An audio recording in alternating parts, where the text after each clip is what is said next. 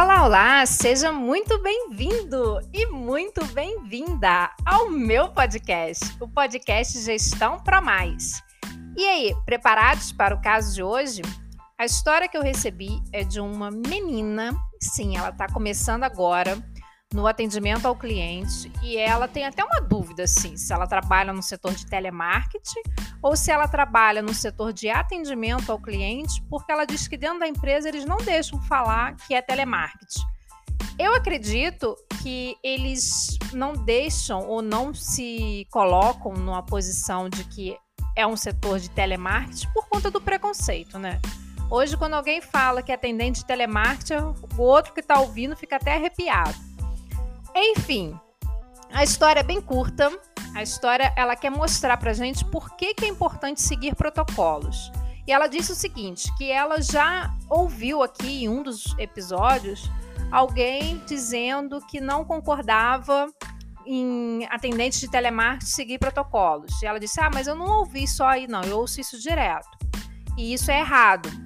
Então, deixa eu esclarecer. Quando eu conto uma história, não, não quer dizer que eu compartilho da opinião da pessoa que está contando a história.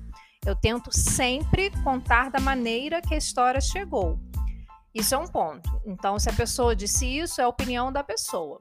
E a outra é que eu já defendi aqui em vários episódios ter script de atendimento, ter script de vendas e sim, você deve seguir os protocolos de atendimento e os protocolos da empresa.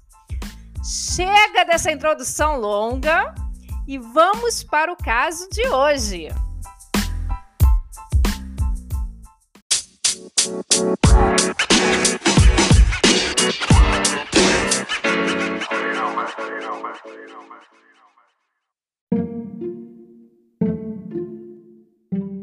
Oi, a minha história é o seguinte. Na empresa que eu trabalho, que é uma empresa de provedor de internet, eles dizem que eu trabalho com atendimento ao cliente. Não sei por que, eles não falam que a gente trabalha com telemarketing, porque é assim que eu me classifico. me classifico como uma atendente de telemarketing. E como uma atendente de telemarketing, vocês já sabem, né? Todo mundo acha que eu sou chata, é, eu atendo gente reclamando o dia inteiro. Eu faço, sim, 50 atendimentos em média por dia. E desses 50 atendimentos, nossa, sempre tem muita, muita reclamação. Mas o que eu queria trazer hoje como foco é o seguinte. Eu já ouvi aqui em um outro podcast e já ouço isso em diversos lugares, a questão dos atendentes que seguem protocolo. Eu defendo, defendo seguir o protocolo sim, e existe uma questão lógica para isso. Quando a gente segue o protocolo, a gente vai do problema mais provável para o menos provável. E é por isso que a gente segue um protocolo de atendimento. E eu vou mostrar para vocês a importância de seguir o protocolo. Ai, gente, com um caso que aconteceu, é, uma senhorinha ligou para falar que estava sem internet. Vamos lá. Estava eu lá atendendo, uma reclamação atrás da outra. Pega um atendimento e é uma senhora e ela diz que ela está sem internet desde tantas horas e começa a relatar o problema dela. Eu fui seguir o protocolo. Comecei pelo básico, pedi para ela ir até o roteador e me falar como é que estavam ali as luzes do roteador. Foi então que ela falou: "Ah, tá bom. Deixa eu apoiar aqui o telefone, minha filha, porque no escuro eu não sei se eu vou encontrar o roteador, tô só com uma vela". E ela esse barulho é ela apoiando o telefone. Aí eu comecei, senhora, senhora, tá escuro aí, senhora? E ela não estava me ouvindo. Aí ela voltou e falou assim: minha filha, não tem nenhuma luzinha acesa. Eu respirei fundo e perguntei: senhora, está sem energia na sua casa? Ela, e minha filha, desde a hora que faltou internet, aqui também faltou luz. Agora você vê, pleno sábado, ficar sem luz e sem internet.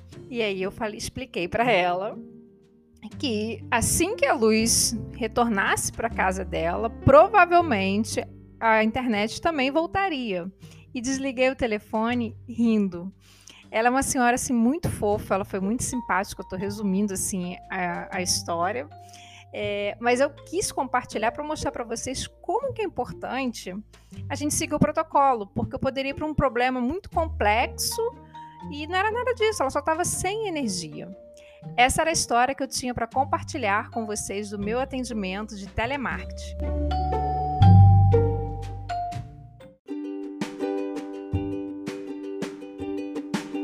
Aê! Mais uma história recebida e compartilhada aqui com vocês.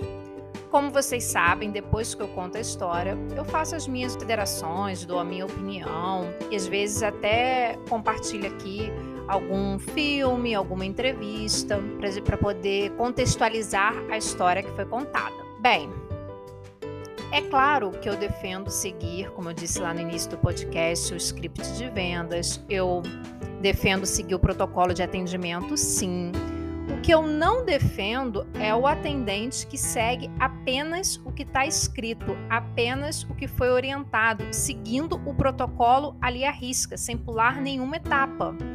Isso que eu não defendo. Eu já tive um atendimento, eu queria fechar um contrato e a menina, ela ficava nitidamente lendo o script de atendimento. E nitidamente ela se perdia quando eu fazia uma pergunta. Por quê? Porque a minha pergunta estava fora do script dela. O que ela fazia? Ela começava a ler praticamente tudo de novo. Ou seja, ela não fazia ideia do que ela estava me respondendo, ela não fazia ideia do que ela estava lendo. Ela estava apenas seguindo as orientações de ler o protocolo. Ai, cansei só de contar, gente. É chato demais, né? Então a minha crítica é isso. Siga os protocolos, siga o script, mas e aquele mais sem o i, acima de tudo, Estude atendimento ao cliente, estude o script, estude a sua marca. Se prepare sempre, todos os dias, para que você seja um profissional de atendimento diferenciado e capacitado para atender toda e qualquer demanda que chegar para você.